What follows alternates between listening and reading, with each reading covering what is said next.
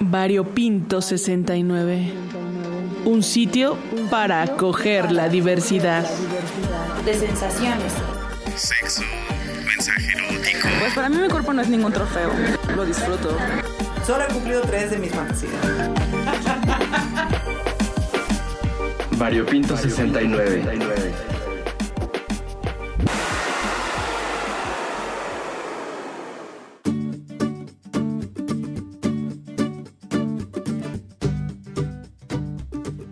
Ay, mi niño Alex, feliz día. Mi niña la Cris, también feliz día para ti. Este. Mi niña interior Natalia, feliz día para ti también. ¿Qué se creyeron? ¿Que me iba a quedar sin felicitación? Pues no, y además que mi niña interior y yo nos estamos llevando requete bien últimamente y en el Día de las Infancias no podía faltar. Oye, sí, y se escucha raro porque siempre nos dijeron el nombre era el Día del Niño. Y ya teníamos que sentirnos incluidas las niñas porque es plural. Pero ya de grande me doy cuenta que si no lo hablamos, pues no existimos, ¿verdad? Entonces yo digo que digamos el Día del Niñe.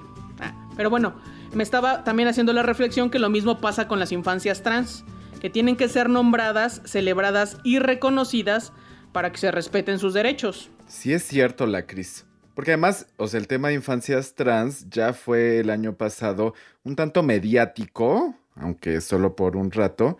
Más bien como que ha sido noticia desde 2019. O sea, cachitos, pero ahí va. Y pues este 30 de abril tenemos la oportunidad de incluirles en el festejo de las infancias. O sea, no todo puede quedarse nada más en el discurso, sino que en algún momento se tiene que aterrizar para que impacte en la realidad. Y en este caso, pues en el Día del Niño, que no sea solamente el Día del Niño, sino el Día de niñas, niños y niñes, ¿cómo ves? Es que, sabes, cuando te escucho hablar sobre la realidad, a mí me gustaría que las cosas que vamos aprendiendo y comentando en el podcast se cambiaran así, ¡pum!, mágicamente en la sociedad.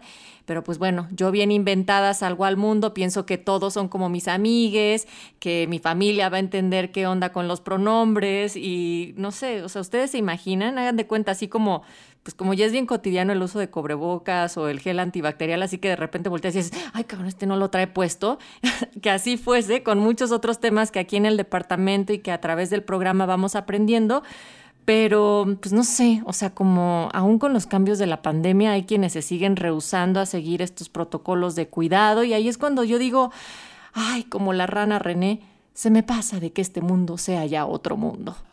Ay, sí, no, ya sé. Tienes toda la razón. A veces quiero vivir en este mundo eh, que creo que ya es incluyente y salgo a verlo y se me pasa a mí también.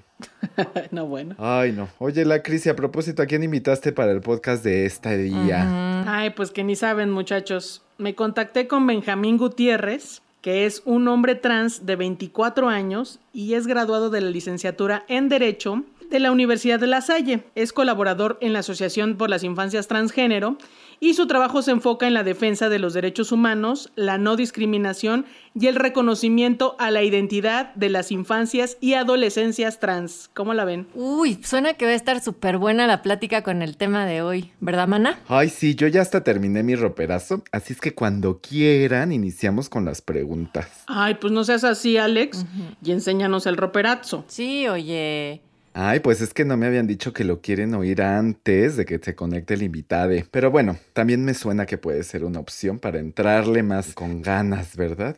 Miren, déjense los enchufo por acá.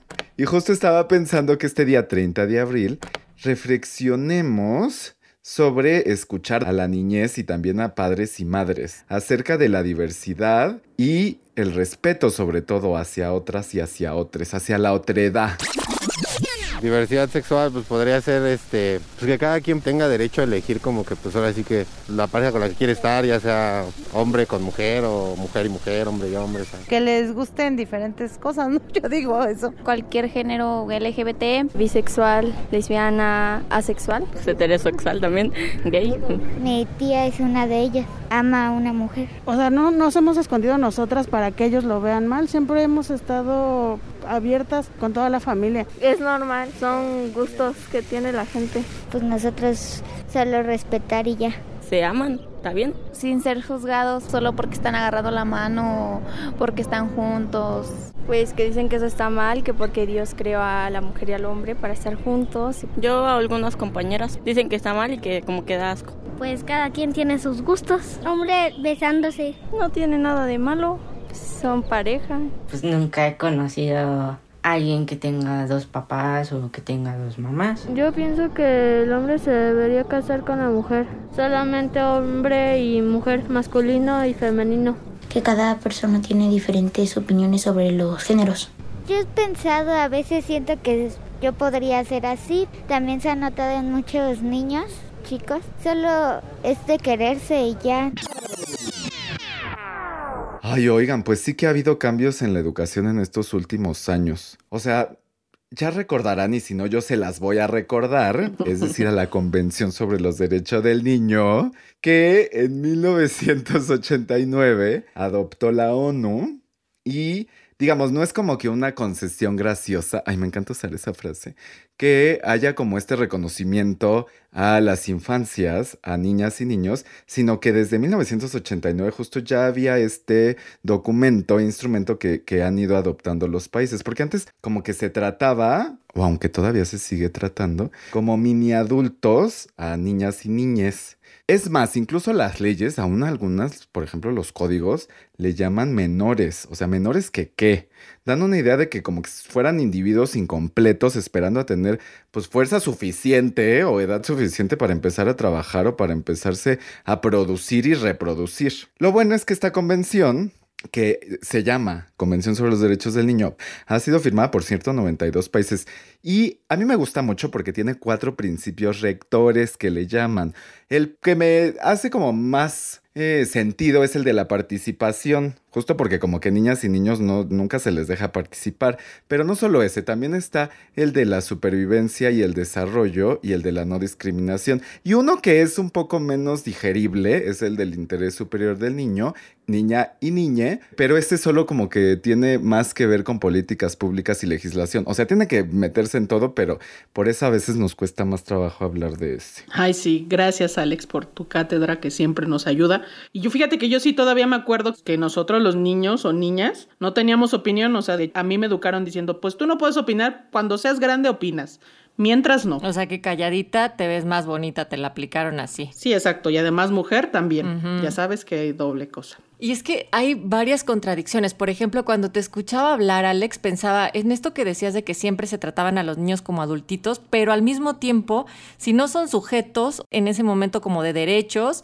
porque no pueden ser tomadas en cuenta sus opiniones y decisiones, pues entonces es contradictorio porque se les quita como esa capacidad que sí tenemos las personas adultas, eh, o al menos que ante la ley estamos reconocidas como tal para poder tomar ciertas decisiones. Y luego pienso en este adultocentrismo que gira en torno a todas las temáticas, lo vemos muchísimo en los medios de comunicación, incluso cuando se hacen materiales y contenidos para niñes, es como eh, no sé si a ustedes les ha pasado, pero que se, se tendrían que bajar desde un nivel, como hablarles como tontos o hablar como muy infantilizado y no tendría por qué ser así. Es decir, los contenidos que van dirigidos hacia niñas, niños y niñas tendrían que ser también en este mismo tono muy agudo, muy inteligente, así como lo son realmente. Y pienso también en las leyes, en esta convención que nos cuentas, Alex, que entró en vigencia en 1990, sobre ¿Qué tiene que pasar para que realmente se den los cambios culturales? Es decir, no se da exactamente en ese mismo año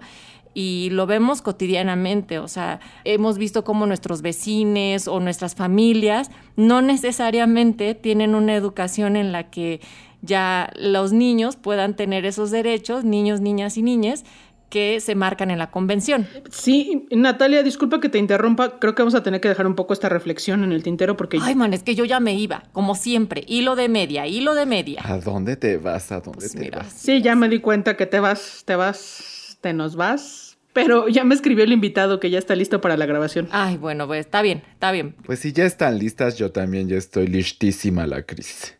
Perfecto, entonces platicamos con Benjamín Gutiérrez sobre las infancias trans en 3, 2, 1.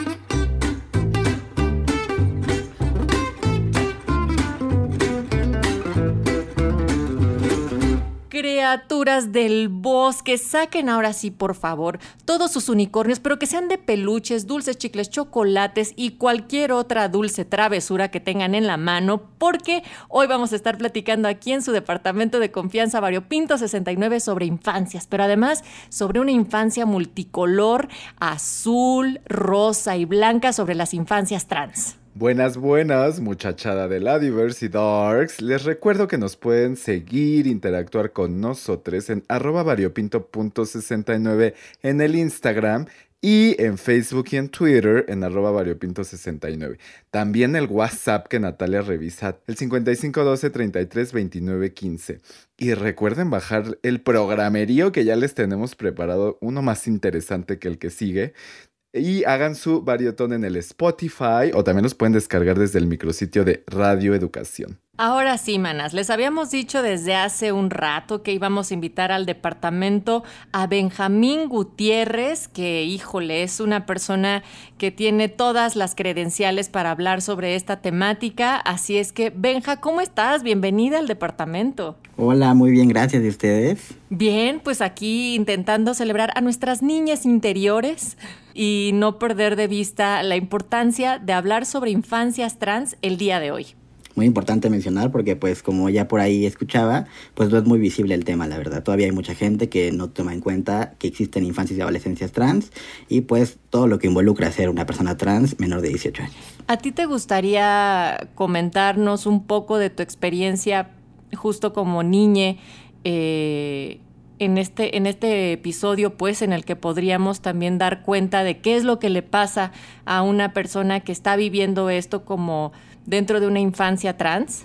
Claro, pues bueno, primero recalcar que pues yo no era una infancia trans visible en ese momento, yo pues digamos eh, transicioné ya bastante grande, tenía como 19 años.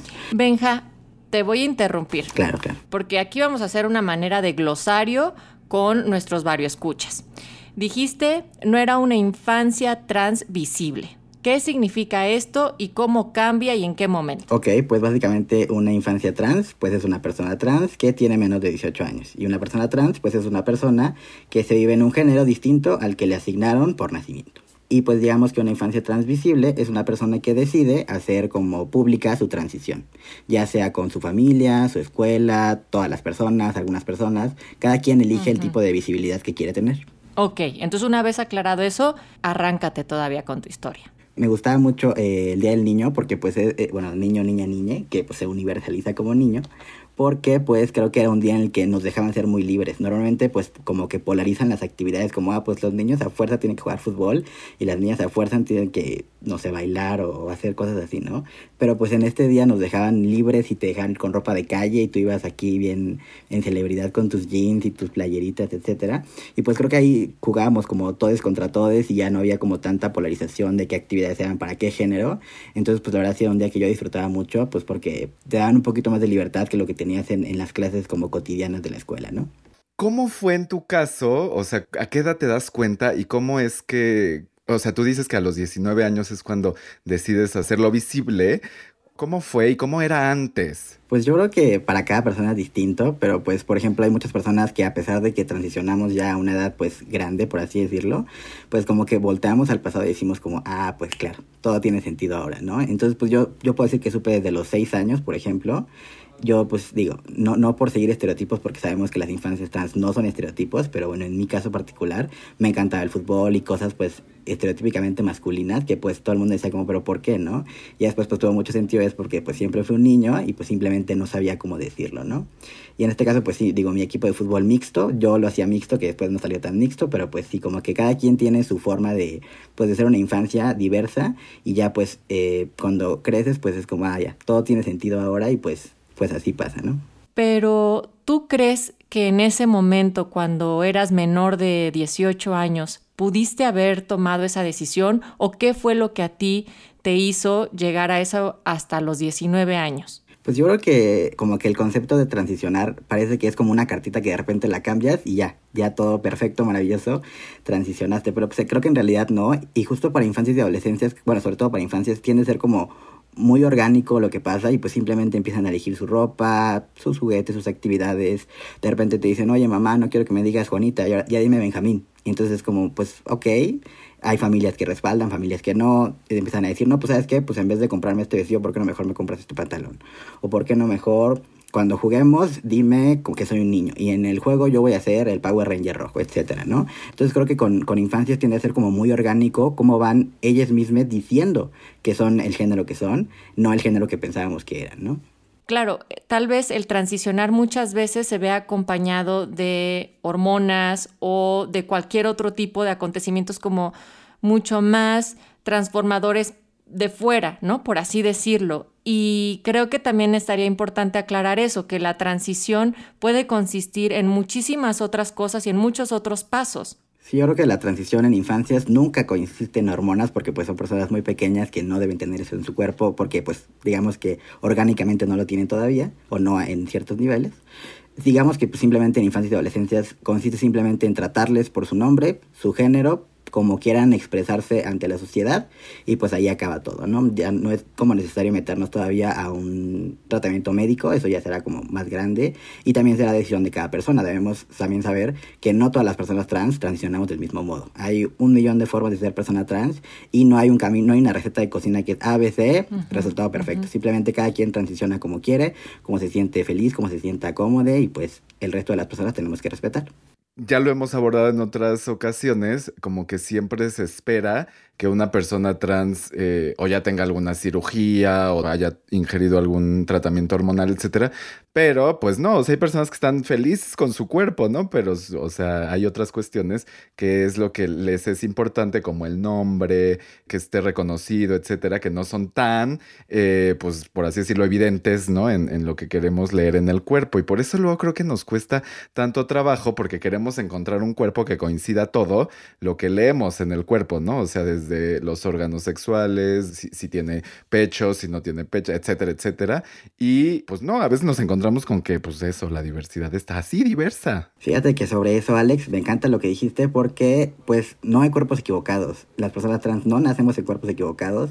Creo que algo que las infancias ya traen mucho, pues es que todos los cuerpos son perfectos, hermosos, válidos, etcétera y pues en realidad no tenemos que encajar en un cuerpo cisgénero ni en una sociedad heterosexual para ser nosotros mismos, ¿no? Si amas tu cuerpo, pues amas tu cuerpo y la persona no tiene que tener una agencia sobre cómo debe ser tu cuerpo, cómo debe ser tu vivencia, cómo debe ser tu expresión, etcétera platiquemos sobre qué derechos tienen las infancias y las adolescencias trans para ser tomadas en cuenta, para poder eh, desarrollarse a plenitud, porque en algún momento surgió la discusión y creo que se hizo muy evidente cuando inició la pandemia y cuando fue la marcha del orgullo, que también infancias trans fue uno de los temas y ejes que predominaron en las conversaciones, que creo que fueron muy afortunadas por estar en el espacio virtual. No sé tú qué pienses, ahorita nos dirás, pero en ese sentido eh, también surgían comentarios del tipo de, pero es que son niñas, pero es que la capacidad de decidir o no. Tú ahí qué piensas, eh, cuéntanos. Yo creo que en primer lugar eh, las personas tenemos todos los derechos por el simple hecho de ser personas. Pues las infancias tienen incluso más derechos porque son pues un grupo protegido. Pero en el caso de infancias trans vemos que sus derechos se ven totalmente vulnerados, marginados, aplastados totalmente. Porque el primer derecho que debe, debemos tener que es el nombre ahí ya están quebrantando sus derechos y no les están permitiendo tener un documento de identidad, en este caso un acta de nacimiento, que les respalde y que diga el Estado como, ah, yo sí te apoyo y te respaldo como persona trans de cualquier edad. Entonces esto no es posible. Hasta hace unos meses, en noviembre, Jalisco lo permitió, pero de ahí en fuera hay 31 estados de la República que no permiten que infantes y adolescencias tengan su acta de nacimiento. Entonces de ahí vemos cómo se empiezan a vulnerar como, como piezas de pues no sé, de, de, dominó que se van cayendo una y otra y otra y otra. Porque si no les respetan su nombre, no les van a respetar su género. Si no les respetan su nombre y su género, en la escuela no les van a llamar como quieren ser nombrados. En el hospital no les van a llamar como quieren ser nombrados. En el doctor muchas veces, incluso hay personas trans que llegan a complicaciones de salud enormes porque no nos gusta ir al médico porque sabemos que estamos en una situación de vulnerabilidad y que no sabemos cómo nos van a llamar, no sabemos si nos van a respetar tenemos un cuerpo diferente al que la sociedad considera como la norma, entonces tampoco sabemos cómo nos van a ver, etcétera, ¿no? Entonces yo creo que aquí poquito a poquito se empiezan a vulnerar derechos y derechos y derechos, todo porque no hay un simple reconocimiento de la identidad de las personas, cuando en realidad pues por marcos internacionales, incluso la Constitución, deberían respetar la identidad de todas las personas sin importar si son trans o si son cisgénero. También pensando en los testimonios y los esfuerzos, sé que hace unos días se presentó por parte de la Asociación por las Infancias Trans el libro de Súmate, Infancias Trans, y que tú estuviste ahí presente. Entonces también me gustaría que nos cuentes cómo estuvo la presentación y qué se está registrando, o sea, de qué se está platicando para también compartir a través de estas lecturas. Fíjate que fue una publicación bien bonita porque registra desde el 2019, que fue el primer taller Súmate, hasta pues casi la actualidad que fue lo de Jalisco que fue en noviembre del 2020. Y pues básicamente es un registro de dos talleres que dimos y todo lo que pasó en medio.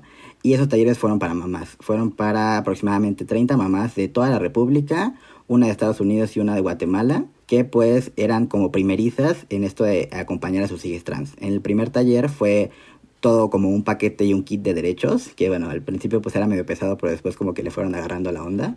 Y entonces era como cómo hacer que mi hija en cualquier estado de la República en el que esté sea respetado, ¿no? Respetada, respetada. Pues derecho a la educación, a la salud, a mi nombre, etc. Después, pues en ese año pasaron muchas cosas. Por ejemplo, se presentó la iniciativa en el Congreso de la Ciudad de México, que al final no salió, todo mal. También ahí, pues como, como bien decías hace rato, pues pasaron muchas cosas. Hubo muy buena representación, estuvo la marcha, estuvieron muchos conversatorios, talleres, congresos, etc.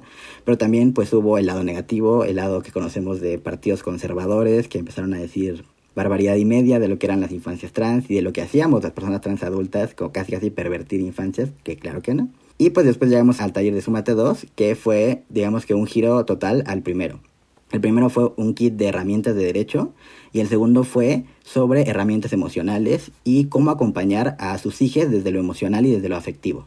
Y no solo esto, sino como son madres y son mujeres, también era como cómo ellas no descuidarse, porque también sabemos que la sociedad te ataca muchísimo, uno por ser mujer, dos por ser mamá y tres por ser mamá de una persona diversa. Entonces también ellas necesitan tener como herramientas afectivas para hacer frente a todo lo que conlleva estar en una sociedad pues en la que estamos, ¿no? Y la verdad es que el, segundo taller fue increíble porque además de, de, los temas que tratamos, pues fueron impartidos en su mayoría por personas trans adultas, entonces también daba como esta cercanía y este enlace de lo que viven familias con trans muy chiquitas y personas trans pues de ya toda una adultez, 50, 60 años, y de toda esa trayectoria de vida que han tenido, ¿no?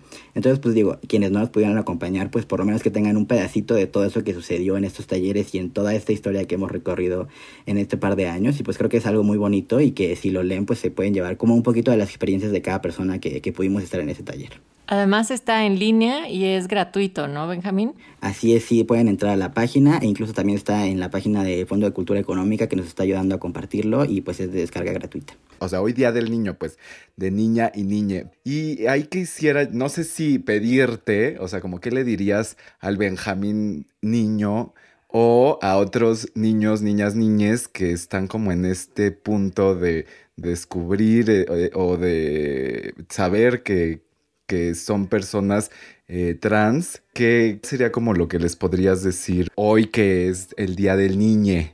Pues creo que les diría que exploren, que sean felices, que se vivan como quieran vivirse sin importar lo que, lo que las demás personas piensen y que no se preocupen, que van a tener una familia tanto sanguínea como elegida que les va a apoyar, que les vamos a respaldar y que estamos en una lucha desde hace años para que sus derechos sean reconocidos y pues ya haya cada vez menos discriminación hasta llegar perfectamente a un punto de donde no haya, que bueno, no sé si se va a llegar, pero pues estamos luchando para eso y que pues no tengan miedo de ser ellas mismas, que son perfectos, son hermosos, hermosas, hermosas y les queremos tal y como son. ¿Qué le dirías a las familias que también están ante una situación para poder bien acompañar pues yo lo que les diría también que no tengan miedo, que la gente va a hablar siempre por cualquier cosa, porque la gente le encanta hablar de cosas que no conocen, que simplemente escuchen a sus hijos y en realidad sus hijos van a ser quienes marcan el camino que quieren seguir y pues como, como madres, como padres, como familias, pues hay que acompañarles, que también sepan que no están solas en este camino. Hay muchísimas familias con quienes hemos tenido contacto y con quienes trabajamos que están ahí para acompañarse entre ellas, para darse consejos, para echarse la mano, abrazarse, etcétera.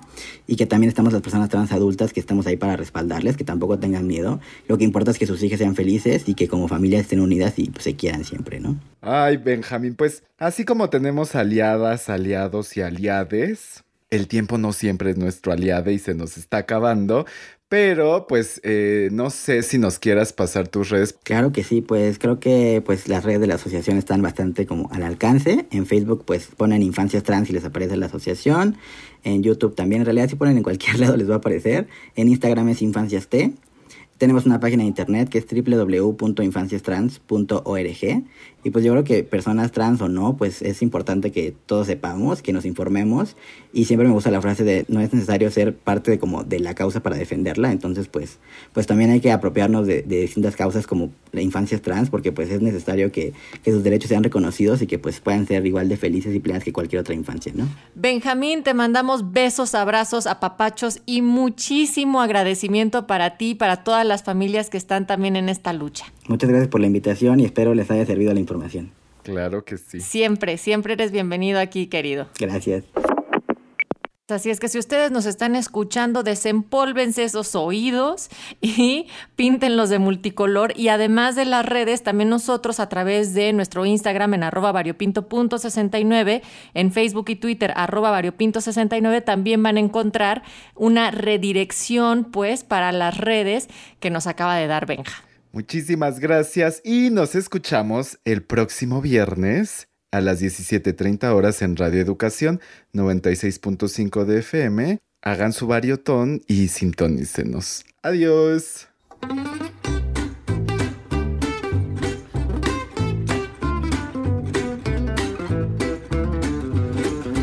Corte, muchachos. Ay, me encantó esto de si no eres parte de, de la solución, eres parte del problema. Aunque no seas eh, trans ni tengas familia trans, pues métete, métete. Sí, mana, pero creo que esta vez nos dijeron que más bien, aunque no seas, puedes unirte a la causa. Ajá, ¿qué dije yo? Aunque no seas parte de...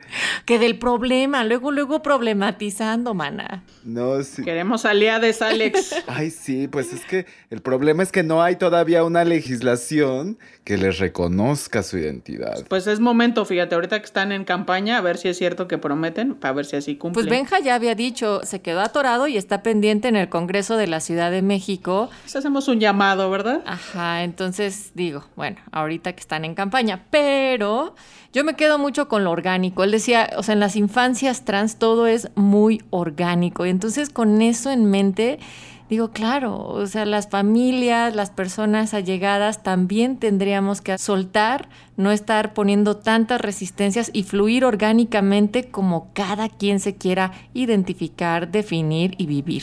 Ay, sí, muchachos, ¿les parece si nos relajamos cinco minutos para seguir festejando el Día del Niño? Y cantamos un rato y movemos la cuerpa. Ay, sí, dale. Ay, sí, porque sin baile no hay fiesta, mano. ¿Qué nos vas a poner? Les voy a poner a Anaquena, que es una banda venezolana de pop caribeño, pero además podemos mezclar nuestra energía que nos dejó positiva este Benjamín. Dale, dale. ¿Sabes que Ya, ya, ya, súbele a la radio. No puedo más. Cinco minutos pa' que no me vies al olvido sin compromiso. Regálame tu tiempo y préstame tu oído sin comparación, porque solo somos tú y yo aquí. Oh, oh, oh, oh. Déjame saber lo que te desata. Quiero liberarte de lo que te amarra. Tengo lo que sea, de eso se trata. Vamos a entrar en el juego, no le temas al fuego, ay, I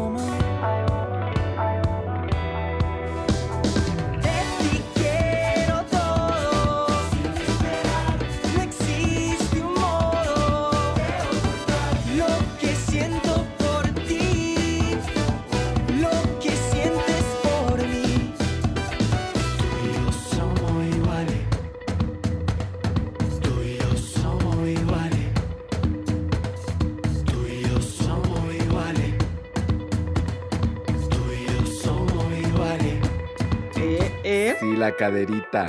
Ven, te pongo un pasito. A ver, uno, dos, cadera. Derecha, uno, dos, cadera. Eh, eh. Mm, mm, mm. Sin comentarios, porque no lo creo necesario. Sin convencerte, sé a dónde vamos a llegar. Porque pones en cinco pasa mi corazón y haces que pierda la razón. Oh, oh, oh, oh.